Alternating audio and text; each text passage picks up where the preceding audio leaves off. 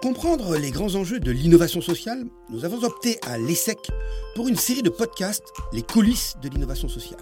Thierry Sibieude, professeur titulaire de la chaire Innovation et Entrepreneuriat Social. Ces podcasts, à écouter sur toutes les plateformes, complètent le parcours vidéo Les belles histoires d'entreprise à impact, disponible sur notre centre ressources en ligne ESSEC Impact Initiative et notre offre de MOOC disponible sur la plateforme Coursera. Ces podcasts nous permettent d'aller vraiment au fond des choses. Ces podcasts dans lesquels nos invités, acteurs et actrices de l'innovation sociale, se livrent au micro de nos intervenants.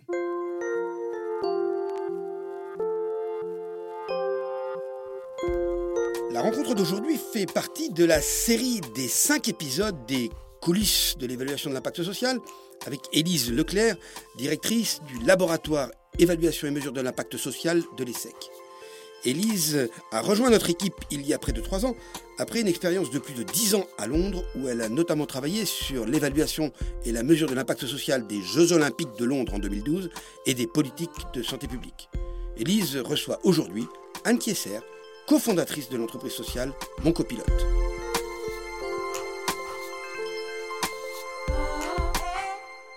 Anne Kesser est entrepreneur sociale, cofondatrice et directrice de l'entreprise sociale Mon Copilote. Mon Copilote a été créé en 2016 et l'an dernier, après quatre années, Mon Copilote a décidé de mesurer l'impact social de son activité. Bonjour Anne Kesser. Bonjour Elise. Anne Kesser, sur le site de votre entreprise Mon Copilote, vous décrivez votre entreprise comme une plateforme de co-trajet solidaire entre des pilotes et des copilotes. Est-ce que vous pouvez nous expliquer ce que c'est que le trajet solidaire? Mon copilote, on a comme volonté en fait d'améliorer euh, la mobilité des personnes handicapées et des personnes âgées. Et pour ça, on va chercher un copilote qui va se rendre disponible pour accompagner la personne sur son trajet. Donc ça peut être à pied, ça peut être en transport en commun ou ça peut être en voiture. Donc le copilote, c'est la personne qui accompagne. Exactement. Et le pilote, c'est la personne qui est en situation de handicap ou qui est âgée. Qu'est-ce qui vous a donné l'idée de monter ce projet? Euh, L'idée est venue au tout départ en fait de ma sœur jumelle qui est en situation de handicap mental et en raison de son handicap, elle n'a pas forcément la capacité de prendre les transports seule. C'est compliqué pour elle, par exemple, de prendre le train. Je voulais la faire venir en fait un week-end sur Paris et c'était compliqué parce qu'on ne trouvait pas de solution euh, pour lui permettre de faire le trajet. La seule solution que j'avais trouvée, c'était euh, d'aller la chercher moi-même en fait pour l'accompagner. Donc c'est assez contraignant, ça demande pas mal de temps de faire l'aller-retour, etc. Et c'est comme ça qu'est venue un peu l'idée en se disant qu'il y a plein de personnes qui font exactement le même trajet qu'elle et qui pourraient tout à fait être capables de l'accompagner en leur donnant quelques petits conseils euh, en amont. Donc c'est comme ça que l'idée est venue de mettre en relation euh, des personnes qui pourraient voyager ensemble afin de permettre aux personnes en situation de handicap ou même aux personnes âgées de pouvoir se déplacer euh, plus facilement. Alkesser, est-ce que vous pouvez nous expliquer un peu plus concrètement comment ça marche, mon copilote? Euh, Admettons qu'il y a une personne qui est en situation de handicap. Donc, je vais prendre l'exemple de Lucie, qui est en situation de handicap, qui habite sur Clermont. Et elle, elle est en fauteuil roulant et elle a du mal à se déplacer. En fait, pour elle, c'est difficile d'avancer avec son fauteuil parce que c'est, elle n'a pas beaucoup de force dans les bras. Et euh, pour aller travailler, elle a donc besoin de prendre les transports en commun pour se rendre à son travail.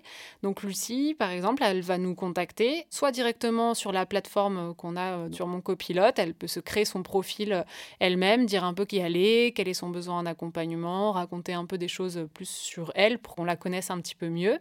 Elle peut également nous contacter par téléphone, notamment pour toutes les personnes âgées qui sont pas hyper à l'aise avec la partie internet. donc à partir de là, nous on va voir son profil, on va bien connaître quel est son besoin en accompagnement.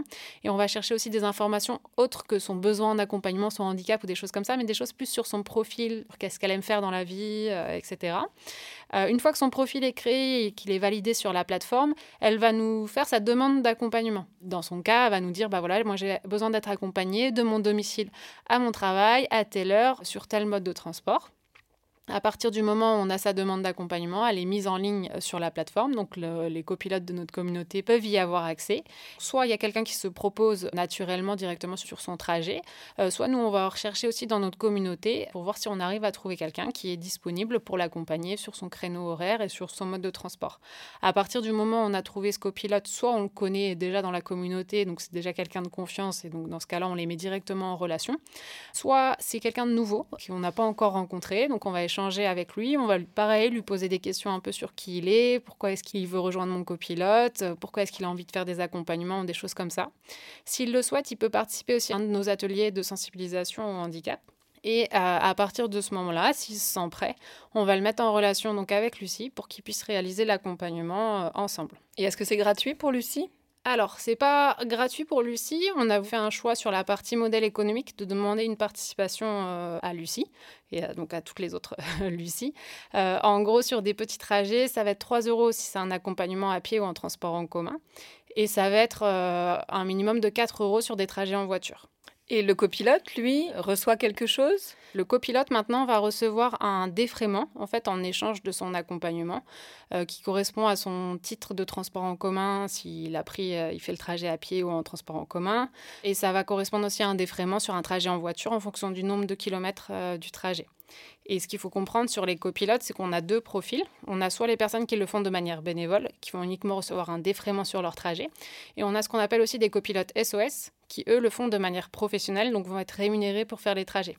Et donc ça nous permet, quand on n'a pas de bénévole de disponible, de pouvoir envoyer un copilote, donc SOS, euh, qui va venir euh, en urgence pour faire le trajet. Et entre ces coûts et ces défraiements, est-ce que ça vous permet, pour votre modèle économique, de survivre ou est-ce que vous avez d'autres sources de financement? Au niveau du modèle économique, en fait, la participation de Lucie et des autres personnes qui réalisent des trajets, la participation est en fait plus symbolique parce que ça va être la collectivité qui va financer le service. Mon copilote, donc nous, nos coûts de structure, le fait qu'on ait un animateur qui soit présent euh, localement, les coûts de communication, le défraiement de l'accompagnateur, des choses comme ça. Un podcast de l'ESSEC, une série sur les coulisses de l'évaluation et la mesure de l'impact social. Anne Kesser, est-ce que vous pouvez nous expliquer en quoi consistait ce programme d'accompagnement à la mesure d'impact social de l'ESSEC Le programme, c'était sur 12 mois, donc nous, on l'a fait sur l'année 2019. Euh, on était une dizaine d'entrepreneurs euh, répartis euh, dans toute la France sélectionnés pour ce programme. Et il y a eu, je dirais, trois sessions qui ont lieu sur toute l'année, sur différents temps forts. Et en gros, la première session nous a permis de nous rencontrer, de nous découvrir et comprendre un peu mieux quelle était la mesure d'impact social et savoir un peu comment on allait réaliser le, calendrier en fait euh, de cette mesure et définir notamment les, premières étapes qui sont euh, définir sa question évaluative, définir les objectifs de la mesure d'impact social et euh, commencer à réfléchir à mettre en place des premiers entretiens donc plus qualitatifs on va dire pour bien comprendre quel est notre impact et définir ainsi la question évaluative. Après il y avait une deuxième session qui était plus tournée vraiment sur ces sondages, savoir comment réaliser un sondage le mettre en place. Il y a des bonnes pratiques aussi, le nombre de questions, comment est-ce qu'on formule les questions, les réponses un peu types, etc. Et euh, la dernière session, on était tous ensemble, c'était savoir comment analyser euh, derrière après ces sondages. Et en plus de ces trois sessions qui ont été réparties un petit peu sur l'année, on avait tous les mois des temps d'échange euh, avec les responsables du programme. Donc ça, ça nous fixait un petit peu des objectifs. On avait nos devoirs à faire un peu pour les prochaines sessions. Donc, mine de rien, c'est quelque chose qui nous a beaucoup aidé à avancer. Et euh, on avait également euh, des heures euh, de disponibles avec un expert qu'on pouvait répartir un peu comme on en avait besoin. Je sais que nous, dans notre cas, par exemple, on les a utilisés au milieu, on va dire, pour réaliser nos sondages, parce que c'est là-dessus qu'on a eu le plus de mal, réussir à formuler les questions, réussir à poser des questions qui soient objectives et pas subjectives. Donc, elle nous a beaucoup aidé là-dessus. Et après c'était au moment de l'analyse aussi, parce que sur l'analyse des sondages, on peut faire un peu tout dire euh, à des chiffres, et donc du coup, elle a pu nous aider pour justement essayer d'avoir quelque chose le plus objectif possible, euh, pour pouvoir transmettre quelque chose d'assez neutre, et pas tourner les chiffres trop à notre avantage, on va dire, euh, à ce niveau-là, pour que ça soit aussi plus réaliste. Et ça s'est conclu aussi par une journée à la fin. En gros, on a tous présenté un résumé en quelque sorte de notre mesure d'impact. Et lors de cette présentation, justement, est-ce que vous avez eu des retours des personnes qui étaient dans le public? Eh bah oui, j'ai notamment, moi j'avais invité euh, une de nos partenaires, donc qui travaille chez un gros transporteur, avec qui on, a mis en place un partenariat notamment sur Scénar. Et justement, elle a, beaucoup euh, réfléchi à cette notion d'inclusion. Ça lui a beaucoup parlé parce que du coup, en tant que transporteur, eux, ils sont très tournés vers la mobilité pure, on va dire. Et cette notion d'inclusion, ça l'a fait beaucoup réfléchir par rapport à notre service. Ça nous accompagne beaucoup aussi sur la partie un peu stratégique. Et euh, elle se demandait justement si on ne pouvait pas pousser plus loin sur cette notion d'inclusion et ne pas faire uniquement que de la mobilité. C'est un peu les questions qu'on se pose aussi, euh, savoir est-ce qu'on va plus loin, est-ce qu'on fait des appels, est-ce qu'on rend visite aux personnes ou des choses comme ça.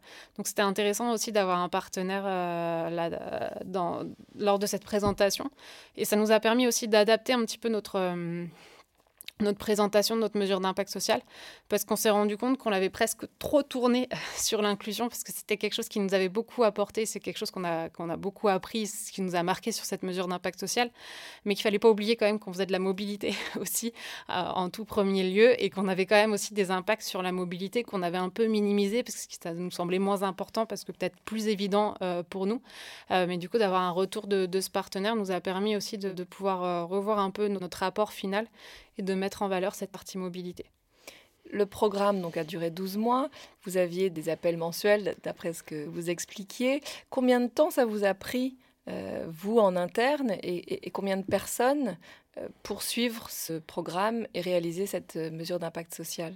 Alors nous, on a fait le choix de travailler dessus à deux. Donc on était deux personnes de l'équipe à, à, travailler dessus. Donc ça, c'était un choix aussi pour nous permettre d'aller plus loin et de ne pas être seul sur ce travail.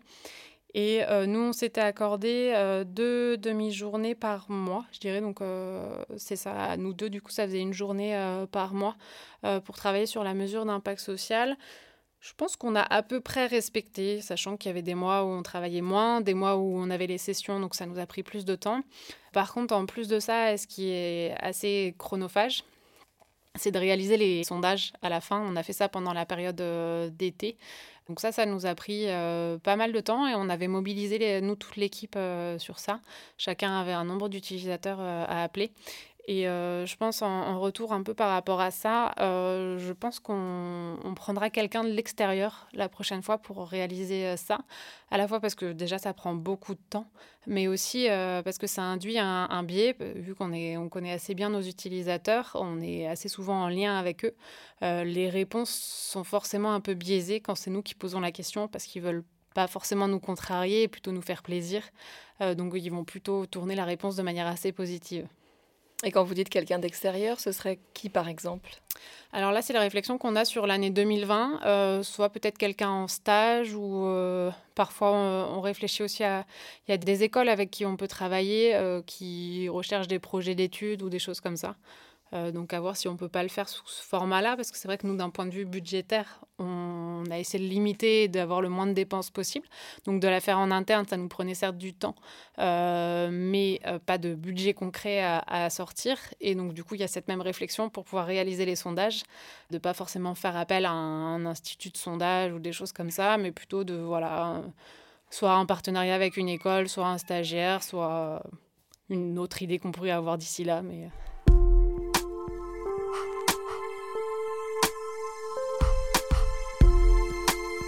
Quels étaient vos objectifs à la création de mon copilote? À la création euh, de mon copilote, on s'était concentré d'abord sur les trajets plutôt longs, puisqu'on était parti de mon cas, moi c'était sur un Le Havre Paris, et avec l'idée de plutôt faciliter les voyages, les week-ends ou les choses comme ça. Et en fait, en échangeant avec nos utilisateurs, en rencontrant des associations, on s'est rendu compte que le besoin avant de penser aux trajets longs, aux vacances ou aux week-ends, c'est sur les trajets du quotidien pour aller travailler, voir des amis, avoir des activités de loisirs ou des choses comme ça. Donc on a changé un petit peu cet objectif en développant le service, on va dire, plus sur ces trajets du quotidien. Et euh, on a étendu aussi euh, sur la notion d'inclusion de ce public-là dans la société. Alors, nous, ce qu'on appelle inclusion, on a pas mal creusé cette question-là lors de la mesure d'impact social. On a divisé ça un petit peu en deux. Euh, il y a d'abord ce qu'on appelle l'intégration. Donc, c'est l'idée de permettre à une personne de rentrer en, quelque sorte dans le cercle. Mais c'est un peu comme l'idée, on va dire, si la personne est au milieu du cercle. Donc, on est tous en train de la regarder. Certes, elle est rentrée dans notre cercle, mais elle n'est pas vraiment inclue dans notre cercle. On n'est pas en discussion et en collaboration avec elle. Et après, l'idée est de passer sur l'étape, du coup, justement, de l'inclusion, donc de l'intégration à l'inclusion en lui accordant une place dans notre cercle et qu'on la considère comme une personne comme les autres, en quelque sorte, sans faire de différence par rapport au fait qu'elle ait un handicap. Et donc c'était justement l'objectif à travers mon copilote, il y en a un petit peu euh, deux, on va dire, à travers ça. C'est d'abord de permettre aux personnes de pouvoir se déplacer plus facilement dans la société, de pouvoir aller à, à toutes les activités qu'elles le souhaitent, des activités loisirs ou des choses comme ça. Donc ça c'est vraiment sur la partie d'intégration. Et après, sur la partie vraiment d'inclusion, c'est l'idée de sensibiliser en fait la population au handicap par le biais de ces fameux copilotes qui vont accompagner des personnes en situation de handicap lors de leur trajet. Donc des objectifs qui sont euh, pour les pilotes et pour euh, les copilotes qui les accompagnent. C'est ça. Et votre sœur, aujourd'hui, est-ce qu'elle utilise mon copilote? Aujourd'hui, elle utilise en effet euh, mon copilote pour venir justement me rendre visite euh, le temps d'un week-end ou aussi quand on essaye d'organiser des vacances un peu plus loin. Euh, elle peut utiliser le service pour se déplacer.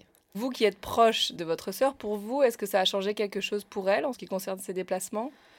Euh, dans le cas de ma sœur, je dirais pas que ça a eu un impact énorme parce que ça reste des trajets assez occasionnels, ce qu'on s'est rendu compte aussi sur les trajets longs parce que c'est du trajet une fois de temps en temps, donc ça va être une fois par an ou deux fois par an. Donc ça reste euh, assez limité en termes d'impact sur son quotidien, euh, sur sa vie de tous les jours. Mon copilote, aujourd'hui, ça fait quatre ans que vous êtes en activité. En quelques chiffres, ça représente combien de personnes, combien de salariés? Alors maintenant, au niveau de l'équipe Mon Copilote, on est sept salariés en tout, qui sommes répartis un peu partout euh, en France, parce qu'on a quatre antennes, donc une sur Clermont-Ferrand, une sur Pau, une sur l'Essonne et une sur Sénart-Melun. donc on a une personne un petit peu sur chacun de ces territoires. Et pour vous donner un peu un ordre d'idée, on a environ un peu plus de 3000 utilisateurs, pareil, répartis un peu dans toute la France, et on a fait un peu plus de 4000 trajets euh, pour accompagner des personnes à la fois en situation de handicap et des personnes âgées. Vous avez décidé l'année dernière euh, de participer à un programme d'activité d'accompagnement à la mesure d'impact social, donc un accompagnement par les SEC.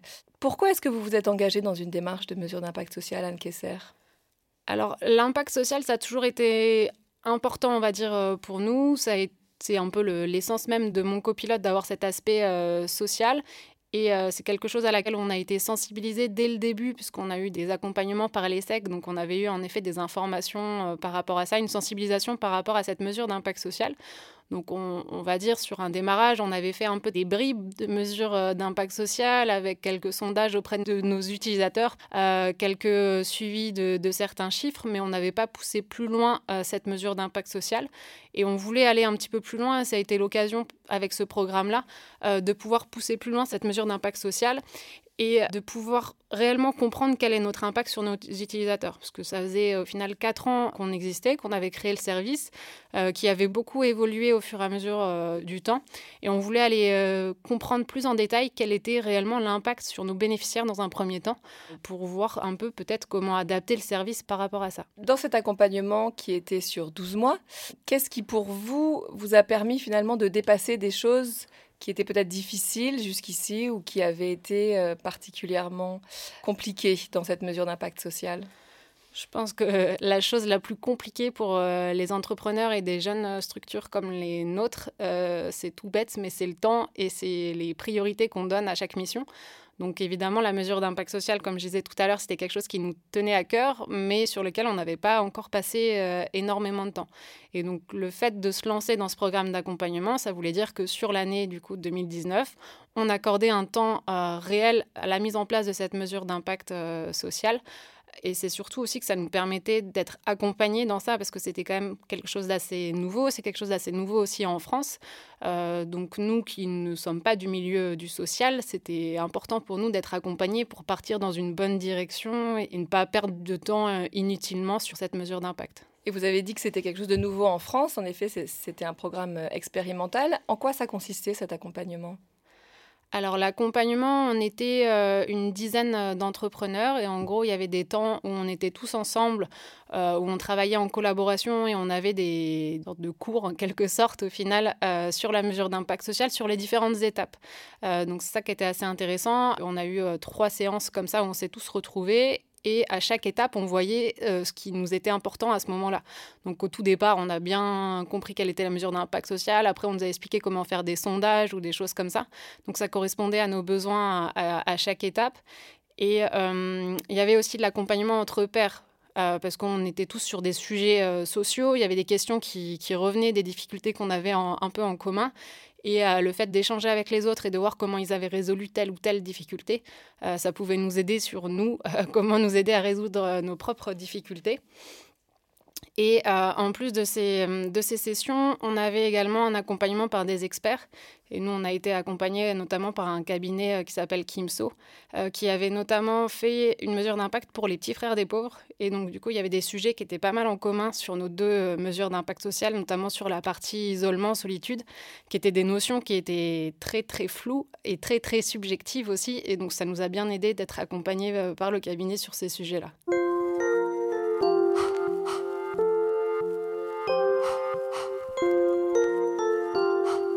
Un podcast de l'ESSEC, une série sur les coulisses de l'évaluation et la mesure de l'impact social.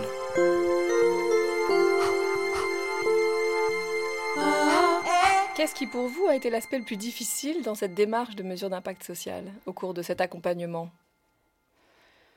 Euh, je dirais que la partie la plus difficile, c'est justement ça, en fait, c'est réaliser ce, sondage euh, et réussir à avoir des questions qui soient assez neutres, euh, sur lesquelles les personnes répondent de la manière la plus objective possible, parce qu'en plus, c'est un des biais justement de, de notre étude, c'est que les questionnaires, c'était nous-mêmes qui les posions par téléphone, et nos utilisateurs, on les connaît quand même assez bien, puisque c'est des personnes qu'on a souvent au téléphone, qu'on accompagne régulièrement.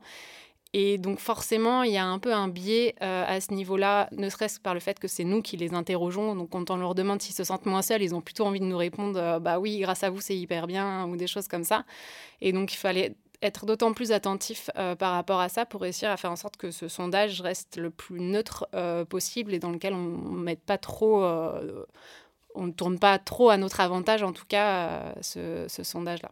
Et je pense, après, l'une des difficultés qu'on a, a rencontrées avec Sandy, donc, qui m'a accompagnée sur cette mesure d'impact social, c'était de trouver les bons mots. On s'est rendu compte que chaque mot est hyper important et on n'est toutes les deux pas des grandes expertes, on va dire, du français et de la formulation. Et, euh, et, donc, du coup, ça nous a demandé un travail important de vraiment prendre le temps de réfléchir à chaque mot euh, pour que les phrases soient bien formulées, bien comprises euh, par les personnes et qu'elles correspondent à, à l'information qu'on souhaitait chercher.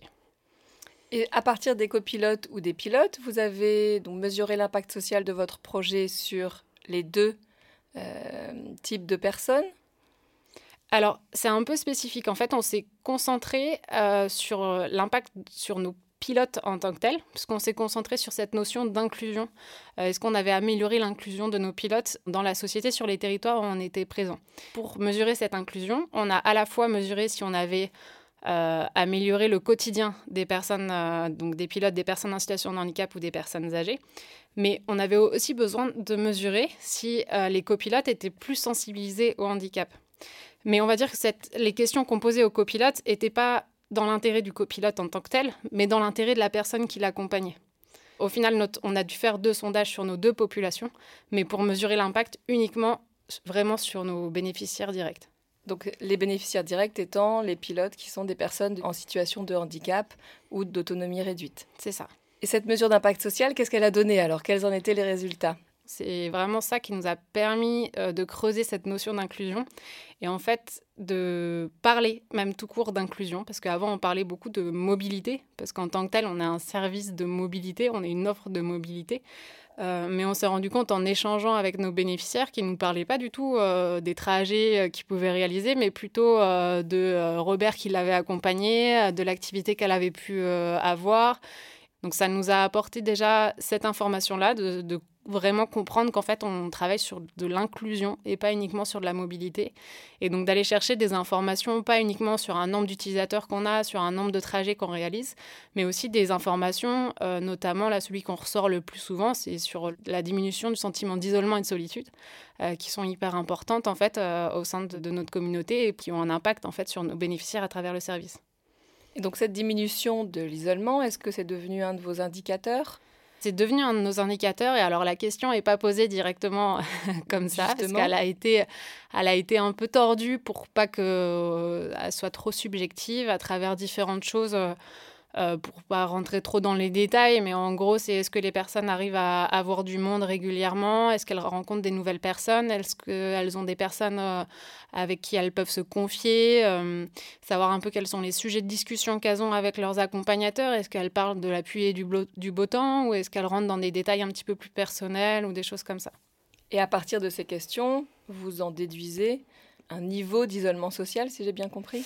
Alors, à partir de ces questions, en fait, il y a un peu un, sans mon copilote et avec mon copilote. Et à partir de là, on voit si on a répondu à certains de leurs besoins.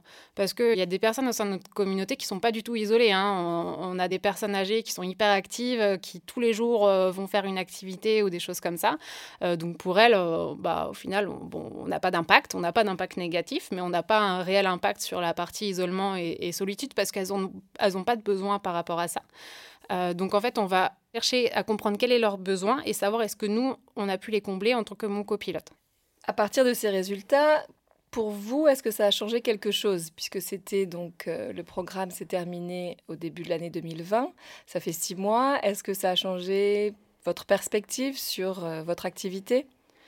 Alors ça a changé quelque chose pendant euh, la mesure d'impact déjà sur cette notion euh, justement d'inclusion, de se dire qu'on ne fait pas uniquement de la mobilité, mais qu'on fait aussi de l'inclusion. Euh, d'un point de vue stratégique, nous, ça nous a permis de répondre à certaines questions, notamment se poser la question de maintenir ou pas des... On, fait des, des, événements sur les territoires où on est présent, et on se posait cette question-là de, de les maintenir ou pas. Et en fait, en se disant qu'on faisait que de la mobilité, dans ce cas-là, on pouvait peut-être se dire, dans ce cas-là, on arrête les événements, c'est peut-être pas pertinent, ça nous prend beaucoup de temps, euh, des choses comme ça. Mais en se disant qu'on fait de l'inclusion euh, sociale, bah, du coup, l'idée de faire des événements, c'est hyper important parce qu'on vient créer ce lien, on vient créer un lien au sein de la communauté, on donne des occasions de sortir euh, aux personnes. Et donc, du coup, ça nous a permis de faire un choix stratégique, de maintenir ces événements et même de leur donner plus d'ampleur. Donc ça, c'est un exemple justement de l'impact que ça a pu avoir sur nous de, mettre en place cette mesure d'impact. D'autres choses aussi, c'est que ça nous a permis... Euh, d'intégrer, on intègre dès maintenant euh, certains indicateurs, comme je disais là notamment sur le sentiment d'isolement et de solitude, euh, de ne pas parler uniquement de nombre d'utilisateurs, de mobilité ou de choses comme ça. Donc d'aller un peu plus loin sur ces choses-là. Et euh, bah, ça nous a permis aussi de mieux comprendre comment est-ce qu'on mettait en place une mesure d'impact social pour pouvoir le reproduire là sur l'année 2020, notamment en intégrant nos copilotes qu'on a un peu laissé de côté l'année dernière et qu'on voudrait du coup intégrer dans la mesure d'impact.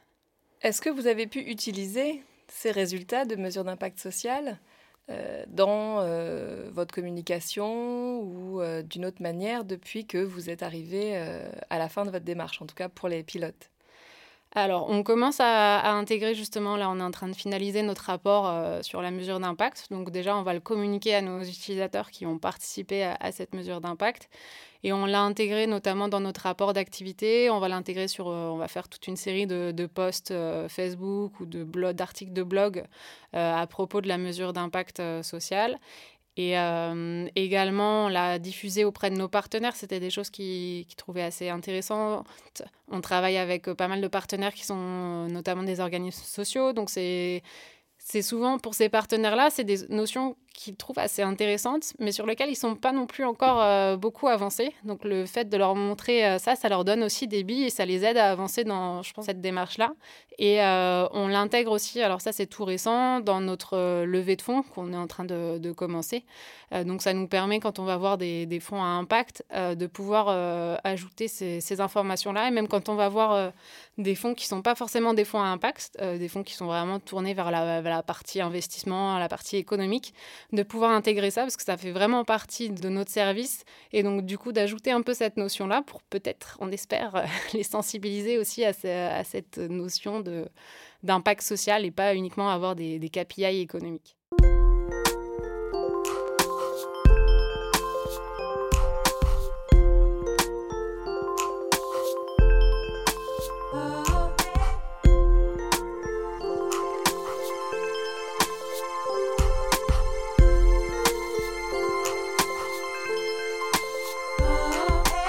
À partir de ces résultats, euh, avez-vous prévu de faire moins de mobilité et plus d'inclusion? Est-ce qu'en termes de votre euh, euh, modèle économique et, de vos activités, ça va changer quelque chose pour vous?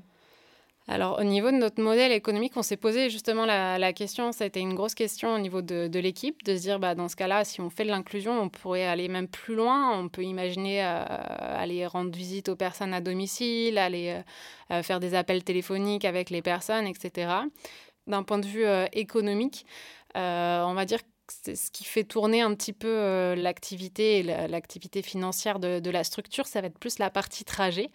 donc on est obligé de garder cette partie trajet qui est très importante parce que c'est ça qui va permettre à la structure en fait de vivre.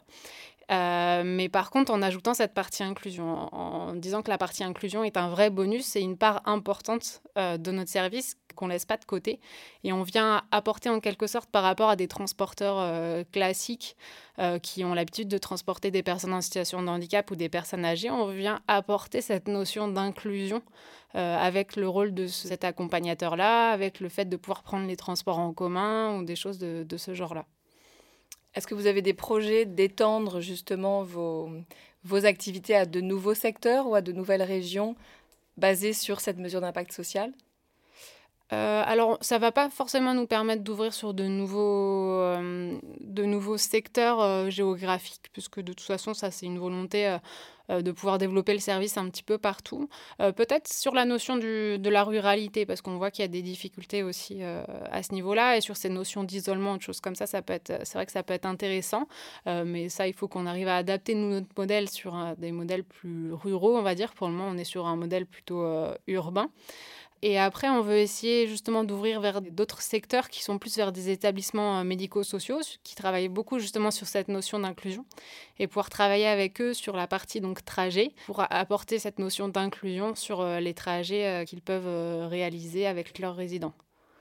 Une fois que vous aurez fait votre deuxième, enfin le deuxième volet de votre mesure d'impact social à la fin de l'année prochaine, quelles sont vos attentes euh, pour finalement les, résultats de cette mesure d'impact une fois que vous pourrez la communiquer par les blogs et euh, toutes les activités euh, de communication dont vous avez parlé? Je pense que le premier objectif de nos mesures d'impact, c'est un peu égoïste, mais c'est d'améliorer en fait notre vision stratégique de la structure. C'est vraiment piloter en fait euh, la structure. Donc c'est ça, en fait, le premier impact de notre mesure d'impact, ça va être de travailler dessus, parce qu'en travaillant dessus, euh, ça nous permet de mieux comprendre qu'est-ce qu'on fait euh, réellement et sur quel secteur on va vraiment se, se, diriger. Et je pense que sur la partie copilote, en fait, ça va nous apporter énormément parce que pour le moment, on connaît encore peu euh, notre communauté de copilotes qui, qui accompagnent les personnes sur les trajets. Et ça va nous permettre, je pense, de mieux cerner euh, qui ils sont, un peu mieux cerner du coup aussi quelles sont leurs attentes euh, par rapport à ça, pour mieux communiquer avec eux et mieux faire vivre en fait cette communauté pour faire en sorte que, bah, en venant chez mon copilote, on puisse répondre aux besoins qu'ils attendaient en venant chez nous au départ. Et je pense que ça va nous permettre aussi de mieux aiguiller. Là, on, est en train de réfléchir pour avoir des copilotes euh, qui sont en, insertion notamment, euh, et avoir un peu cette idée de gagnant-gagnant quand on réalise des trajets. Euh, et donc ça, ça va nous permettre, je pense, un peu de creuser ces, notions-là. Et donc la mesure d'impact qu'on va intégrer sur la partie copilote et encore plus que sur la partie donc pilote est très tournée vers, vers notre stratégie pour mieux comprendre notre communauté et voir comment est-ce qu'on peut adapter le service par rapport à ça. Pour finir, Anne Kesser, si vous aviez un conseil à donner à un entrepreneur social qui voudrait se lancer dans une démarche de mesure d'impact social, qu'est-ce que ce serait? euh, si, un conseil qui peut être intéressant, et euh, c'est une chose toute simple, et c'est ce que nous a beaucoup apporté au final euh, le programme d'accompagnement de, lancé par l'ESSEC, c'est se fixer en fait des deadlines. C'est tout bête, mais là, ce qu'on a mis en place là maintenant avec Sandy, maintenant qu'on est un peu toute seule à devoir gérer notre mesure d'impact, en fait, c'est qu'on se cale des rendez-vous. Tous les mois, on a un rendez-vous qui est sur la mesure d'impact social, et on se donne des choses à faire chaque euh, rendez-vous. Comme ça, on est en quelque sorte obligé de le faire avant le, prochain rendez-vous. Donc le premier conseil, c'est ça en fait, c'est se fixer des rendez-vous tous les mois et s'accorder un temps euh, pour travailler là-dessus euh, sur, sur toute une année. Merci beaucoup Anne Kesser et bonne chance pour votre mesure d'impact social.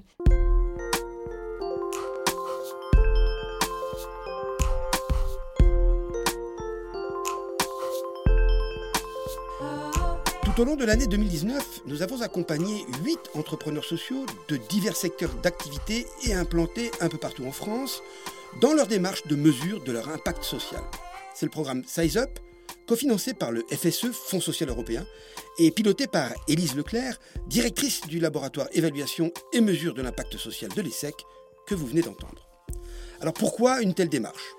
Pour un entrepreneur, c'est d'abord pour mieux servir ses bénéficiaires les personnes handicapées voulant se déplacer pour un tiers. Ensuite, c'est pour mieux comprendre tous les besoins des bénéficiaires de son action. Ainsi, mon copilote favorise la mobilité des personnes handicapées, mais leur apporte aussi une réelle source d'inclusion, puisque celles et ceux qui ont été interrogés dans le cadre de cette démarche de mesure d'impact social parlent autant de leur trajet que des personnes qu'ils ou elles ont rencontrées. C'est donc le moyen de deux actions essentielles. 1. Identifier plus clairement et préciser plus explicitement les objectifs de son action et notamment son ambition de transformation, c'est-à-dire ce que l'on veut changer. C'est la phase de la question évaluative et de la théorie du changement que nous rappelle Anne. Ensuite, et c'est la deuxième action, évaluer et mesurer les effets de son activité pour mieux prendre en compte les intérêts d'autres parties prenantes essentielles. Pour Anne, ce sont les copilotes, qui sont des acteurs essentiels de la réussite et de la qualité de son service, et donc de la pérennité de son entreprise. C'est donc un véritable outil de pilotage de l'activité au quotidien. Pourtant, la mise en œuvre de cette démarche assez nouvelle n'est encore ni naturelle ni automatique. L'entrepreneur, le dirigeant, doit créer les conditions de son exécution au quotidien. Et il y en a quatre. 1. Dégager le temps et les moyens en interne. 2. Poser des jalons.